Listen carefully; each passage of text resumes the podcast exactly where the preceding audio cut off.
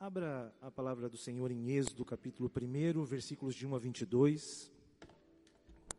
Livro de Êxodo, capítulo 1, versículos de 1 a 22.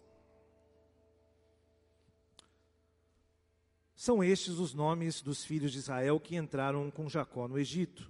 Cada um entrou com sua família. Ruben, Simeão, Levi, Judá, Isacar, Zebulon, Benjamim, Dan, Naphtali, Gade e Asser. Todas as pessoas, pois, que descenderam de Jacó foram setenta. José, porém, estava no Egito. Faleceu José e todos os seus irmãos e toda aquela geração. Mas os filhos de Israel foram fecundos e aumentaram muito e se multiplicaram e grandemente se fortaleceram, de maneira que a terra se encheu deles. Versículo 8: Entre mentes se levantou o novo rei sobre o Egito, que não conhecera José. Ele disse ao seu povo: Eis que o povo dos filhos de Israel é mais numeroso e mais forte que nós. Eia, usemos de astúcia para com ele, para que não se multiplique e seja o caso que, vindo guerra, ele se ajunte com os nossos inimigos, peleje contra nós e saia da terra. E os egípcios puseram sobre eles feitores de obras para afligirem com as suas cargas. E os israelitas edificaram a Faraó a cidade de celeiros de Pitom e Ramsés. Mas quando mais os afligiam, tanto mais se multiplicavam e tanto mais se espalhavam, de maneira que se inquietavam por causa dos filhos de Israel. Então os egípcios, com tirania, faziam servir os filhos de Israel, e lhes fizeram amargar a vida com dura servidão. Em barro e em tijolos, e com todo o trabalho do campo, com todo o serviço em que na tirania os serviam. O rei do Egito ordenou as parteiras hebreias, das quais uma se chamava Sifrá e outra Puá, dizendo: Quando servides de parteiras hebreias, examinai. Se for filho, matai-o. Mas se for filha, que viva. As parteiras, porém, temeram a Deus e não fizeram como lhes ordenara o rei do Egito. Antes deixaram viver os meninos. Então o rei do Egito chamou as parteiras e lhes disse: Por que fizeste isso? Deixastes viver os meninos? Responderam as, parceiras, as parteiras a Faraó: É que as mulheres hebreias não são como as egípcias são vigorosas e antes que lhes cheguem a parteira, já deram à luz a seus filhos. E Deus fez bem as parteiras e o povo aumentou e se tornou muito forte. E porque as parteiras temeram a Deus, ele lhes constituiu família. Então ordenou Faraó a todo o seu povo, dizendo: A todos os filhos que nascerem aos hebreus lançai, lançareis no Nilo, mas a todas as filhas deixareis viver. Senhor, em nome de Jesus, abençoa a tua palavra, Pai escrita há tantos anos, que ela hoje se faça compreensível aos nossos ouvidos. Eleva, Pai, a nossa mente, o nosso pensamento ao Senhor, porque os teus pensamentos são mais altos que os nossos pensamentos. Em nome de Jesus, amém e amém. Vamos caminhar um pouco sobre o livro de Êxodo. No, no mês passado a gente fez uma caminhada em Gênesis e foram cinco mensagens. Você que assistiu alguma delas, a gente tem falado sobre as famílias, né, os, os patriarcas, e Êxodo é essa continuação, o capítulo 1 é uma continuação, o livro de Êxodo ele significa em grego saída, é marcado pela saída do povo de Israel que estava no Egito há 400 anos.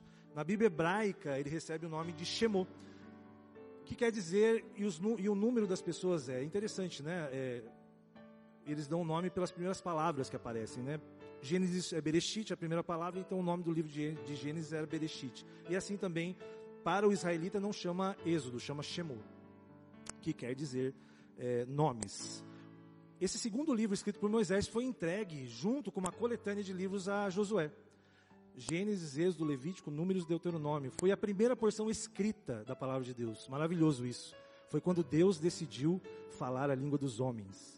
Ele entrega para Josué, Moisés faz isso, e até aquele momento, isso foi mais ou menos 1440 anos antes de Cristo.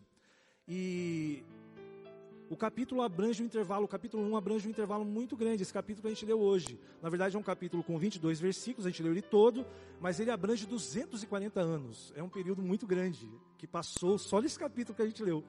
Por quê? José estava no Egito, no capítulo 50 de Gênesis.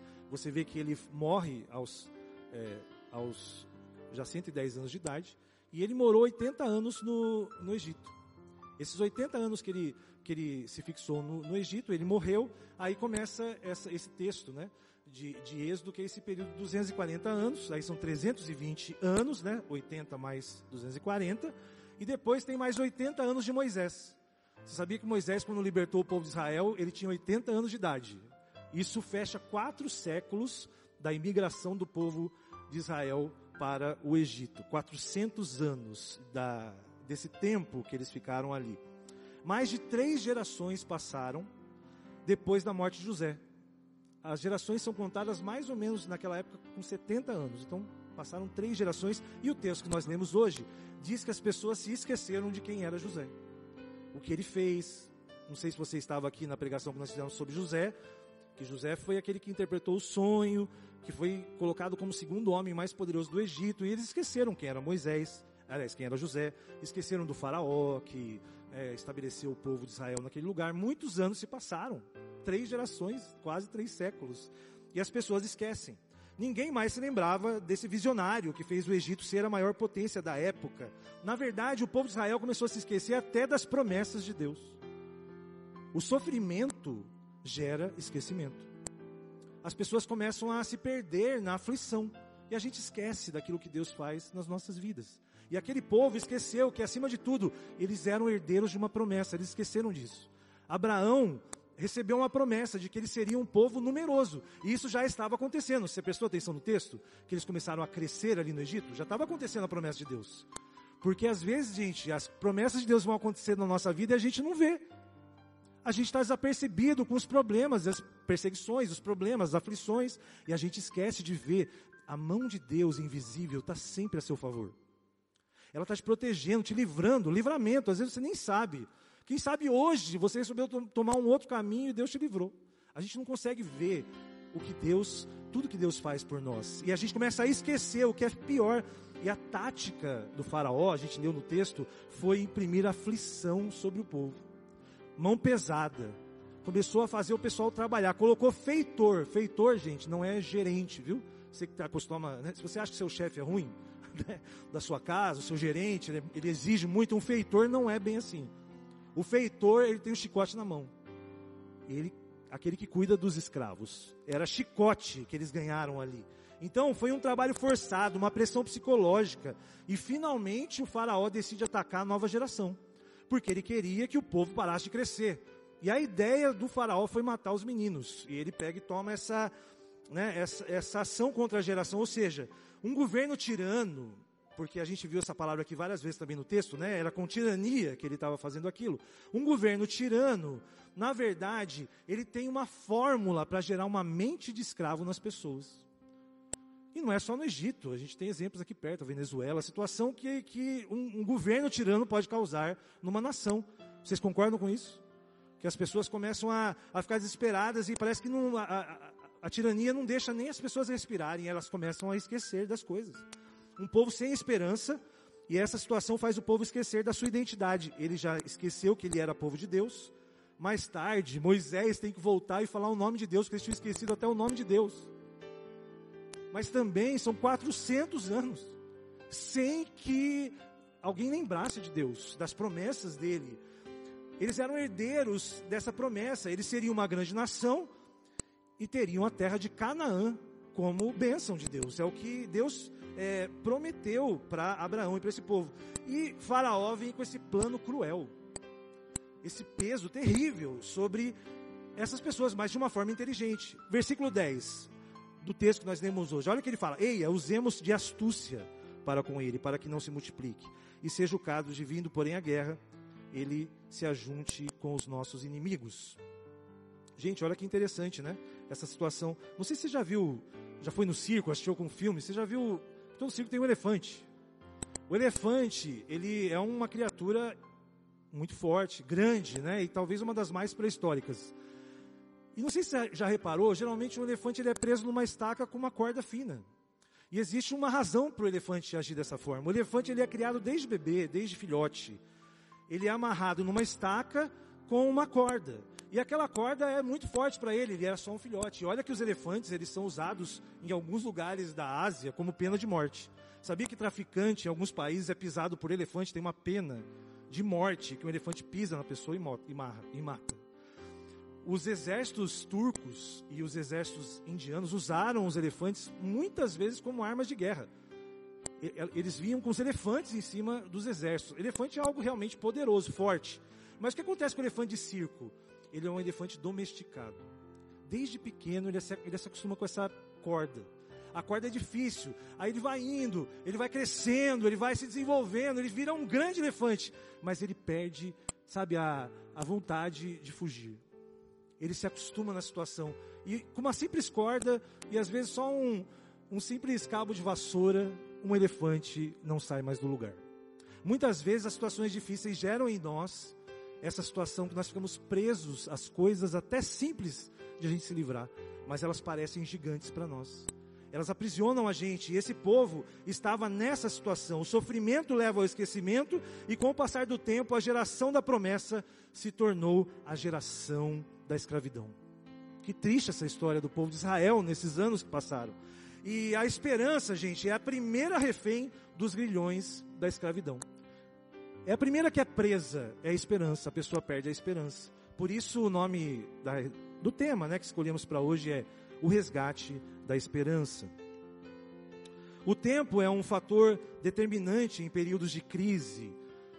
E a gente consegue fazer um paralelo muito grande, porque nós vivemos nove meses de uma espécie de prisão domiciliar em nossas vidas.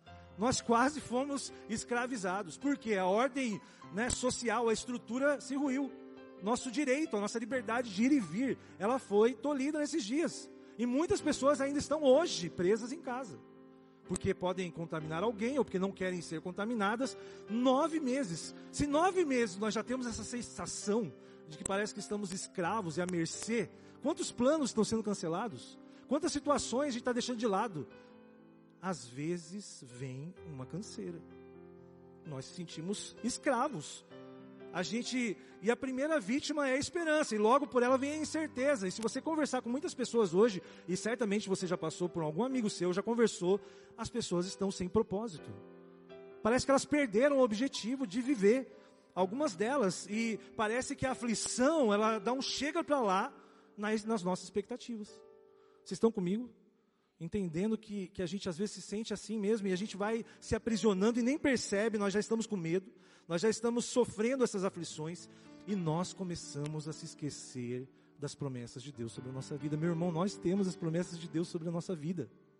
Nós somos o povo de Deus hoje e temos a promessa da vida eterna e nós esquecemos e nós olhamos para a vista, não com um olhar de fé nas promessas de Deus e a gente se vê nessa mesma situação. Nós somos muito mais que um povo escolhido, nós somos eleitos. Semana passada teve eleição. Você escolhe alguém, vota nele, escolhe, elege com o propósito de governar.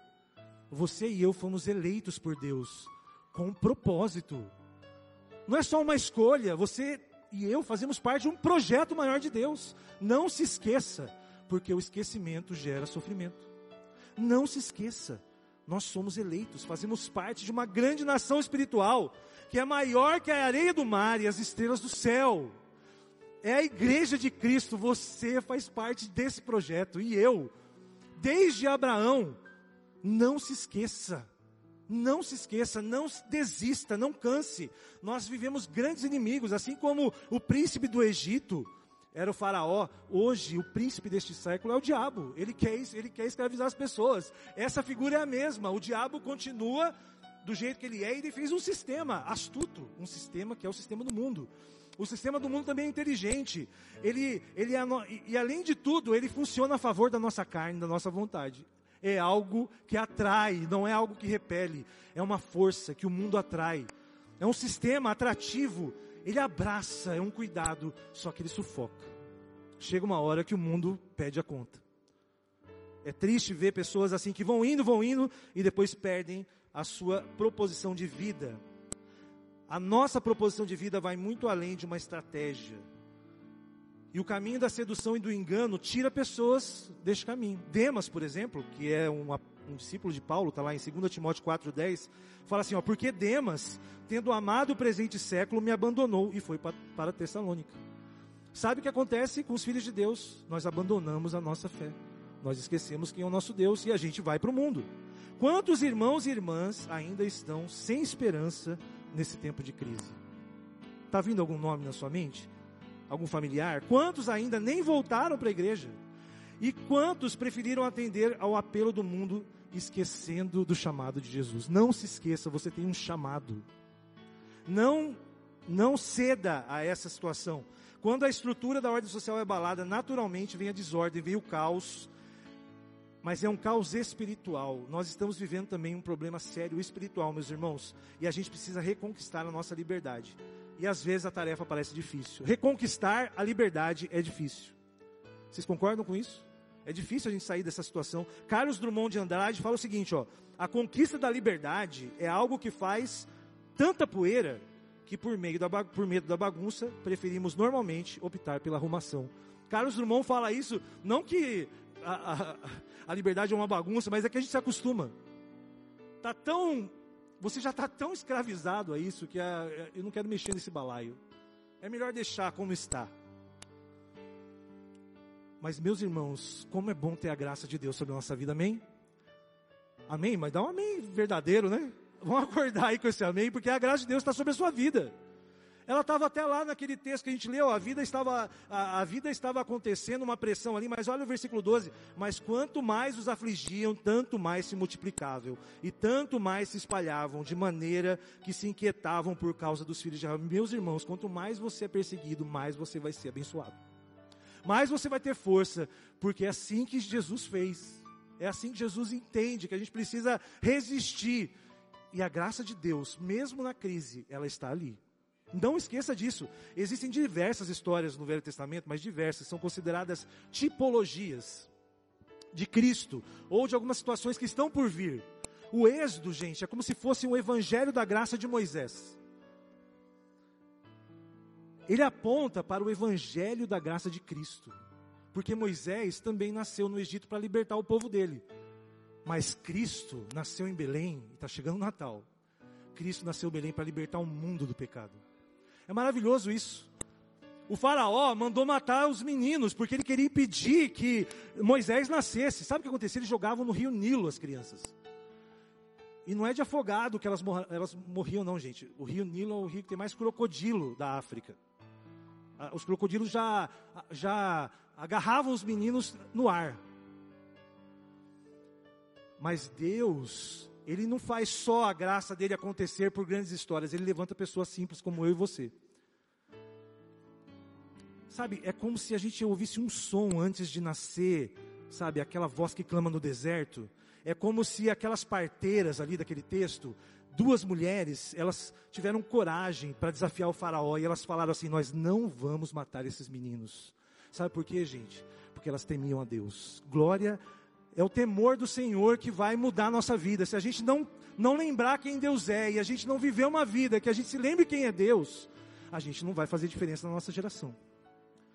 Ah, mas só pessoas é, que têm muitas condições, capacidade, pode fazer diferença. Elas eram mulheres no Egito, parteiras, há 3.500 anos atrás. Essas mulheres não valiam nada.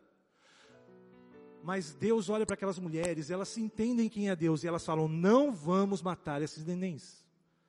E elas, essa atitude delas impediu que Moisés, que estava para nascer, fosse jogado para os crocodilos. Que maravilhoso, pessoas simples como eu e você podem ser, na verdade, é, protagonistas e não coadjuvantes da história numa crise. Amém, gente? Deus pode te usar, meu irmão e minha irmã. Você precisa temer a Deus, você precisa entender essa maravilha. É como que um som que ecoa, a voz que clama do deserto. Você é chamado para ecoar a graça de Deus nesse mundo. Assim como elas fizeram. Olha o que José fez, porque existem algumas situações que parece que o perfume, graça, você não vê a graça, mas parece que a graça tem um perfume, sabia? Parece que você consegue farejar a graça. Olha em Êxodo 50 o que disse José. José fala aos seus irmãos, Êxodo 50, 24: Eu morro, porém Deus certamente vos visitará e vos fará subir desta terra para a terra que jurou dar a Abraão, Isaac e a Jacó. Você está sentindo aqui o cheiro da graça? 320 anos antes, José fala: um dia vocês vão ser libertos. Gente, está no ar, sabe? Esse som, esse cheiro, a graça de Deus está no nosso meio, é só a gente sentir, amém, gente? A gente precisa buscar isso. O ministério humano de Moisés é um dos maiores tipos de Cristo. e que nós entendemos que a gente possa entender que as parteiras temeram a Deus no meio de uma geração que se esqueceu de Deus, que se multiplicou, mas perdeu a esperança, sempre existem aqueles que temem a Deus. Que sejamos eu e você essas pessoas, amém? Nessa geração, porque elas fizeram isso. Afinal, a graça de Deus permeia as nossas vidas e se amplifica no nosso meio através do temor a Deus. Salmo 25, 14. A intimidade do Senhor é para os que o temem, aos quais ele dará a conhecer a sua aliança. Olha que maravilhoso. Temer ao Deus é ser amigo, é relacionar-se com Ele. Sabe qual é o melhor remédio para o esquecimento? Relacionamento. O melhor remédio, o melhor remédio para você não se esquecer de Deus é se relacionar com Ele. Amém, gente? Não abra mão através da palavra. Eu estou indo para a conclusão para que a gente possa entender como a graça de Deus que esteve naquele povo oprimido, que Deus levanta pessoas simples, que Deus levanta Moisés mais tarde. Deus vai fazer isso em nosso meio. O mesmo perfume da graça está pairando nos ares do nosso tempo. Eu creio nisso. Essa crise nós estamos vivendo, mas a graça de Deus, ela vai surgir de uma forma forte. A graça, existe um preço a ser pago. A verdade é que nós precisamos trazer essa esperança de volta e, e esse preço vai ser individual. A igreja e o cristão precisam encarar essa crise de uma forma diferente. Gente, nós precisamos fazer diferença. Parece que as causas sociais e as causas minoritárias estão falando mais alto que a igreja.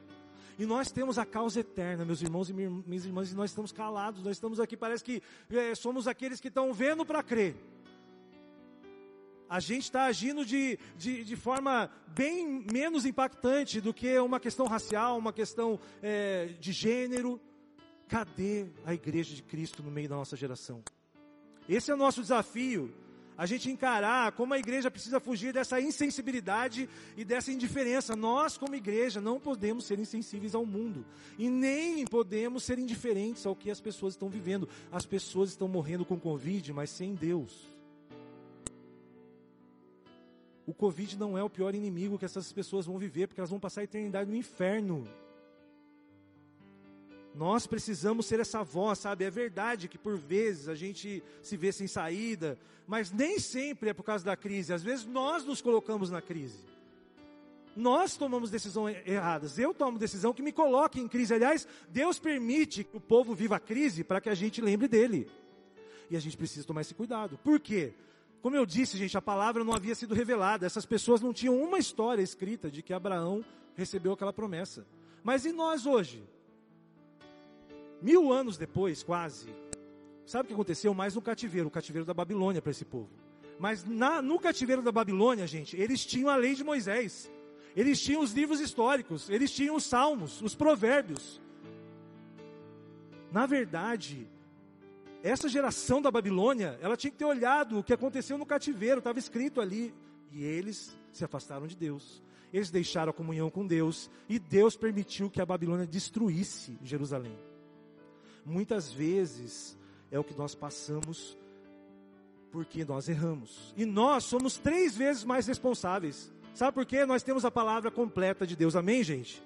Completa, a revelação de Deus completa. Nós temos a história do Egito, nós temos a história da Babilônia, e nós sabemos que Jesus, na plenitude dos tempos, foi enviado e ele já veio e ele, o evangelho é verdade.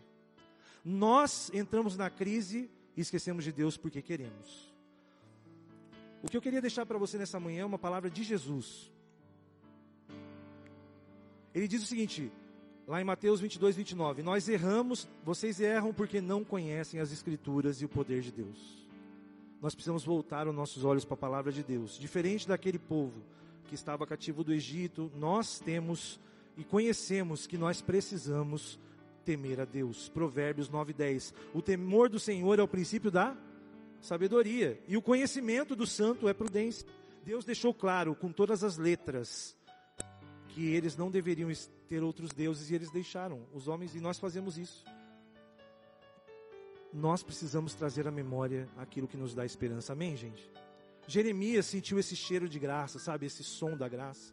E eu queria ler essas palavras em Lamentações 3, 19 a 25. Olha o que Jeremias fala, Lamentações 3, 19 a 25. Lembra-te da minha aflição e do meu pranto do abismo e do veneno. A minha alma continuamente os recorda e se abate dentro de mim. Quero trazer à memória o que me pode dar esperança.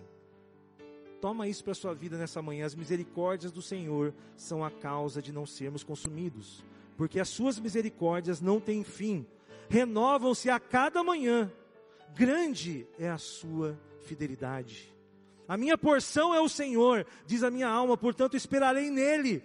Bom é o Senhor para os que esperam por ele, para a alma que o busca. Maravilhoso isso para nós hoje. Tem essa esperança nessa semana. Busque a Deus. Nós somos triplamente indesculpáveis e em momentos como estes, nós precisamos falar do Evangelho. É a mensagem que a gente precisa fazer as pessoas lembrarem. E essa mensagem vai levar pessoas a Jesus. O Evangelho da Graça. Em momentos como esse, podemos recorrer, recorrer às palavras de Jesus aos seus discípulos quando estava para viver a maior crise da vida dele, quando ele morreu. Vamos ficar de pé. Eu queria ler essa última, esse último versículo com você aqui de pé. João 16, 32 e 33 são palavras de Jesus para você hoje. Amém? Toma posse disso quando você for para sua casa, para sua semana. Eis que vem a hora e já é chegada em que sereis dispersos, cada um para sua casa e me deixarei só. Contudo, não estou só, porque o Pai está comigo. Estas coisas vos tenho dito para que tenhas paz em mim. No mundo passais por aflições, mas de bom ânimo. Eu venci o mundo. Que maravilha, que maravilha. Jesus venceu. Nós já temos essa esperança. O nosso Salvador. A graça de Cristo está no ar. Amém? Está sentindo a graça de Deus sobre a sua vida? Está ouvindo o som da graça de Deus sobre você nessa manhã? Que ele ecoe durante toda essa semana na sua vida, em nome de Jesus. Feche seus olhos, Senhor, em nome de Jesus. Nós precisamos da tua graça, Senhor nossa família, pessoas que estão em situações difíceis de saúde. Um momento tão difícil, parece que a gente está só mesmo, como Jesus sentiu naquele dia do Gólgota. Mas o Senhor ressuscitou. E Ele disse que nunca nós estaríamos mais sozinhos. Espírito Santo de Deus, dá essa certeza a cada um de nós sempre, que o Senhor sempre está conosco. Que a gente sinta o perfume da Tua graça que a gente ouça a tua voz, o som da tua graça sobre as nossas vidas. Que sejamos esse perfume, que sejamos, Pai, também esse som, que sejamos sal nessa terra, que façamos diferença, como Jesus mesmo pediu. É o que nós queremos e desejamos, Pai, sobre a minha vida, sobre a vida desses irmãos e irmãs aqui nesta manhã. E que o amor de Deus, o Pai, que sempre está conosco e nos alcançou, esteja sobre a nossa vida, sobre os nossos familiares.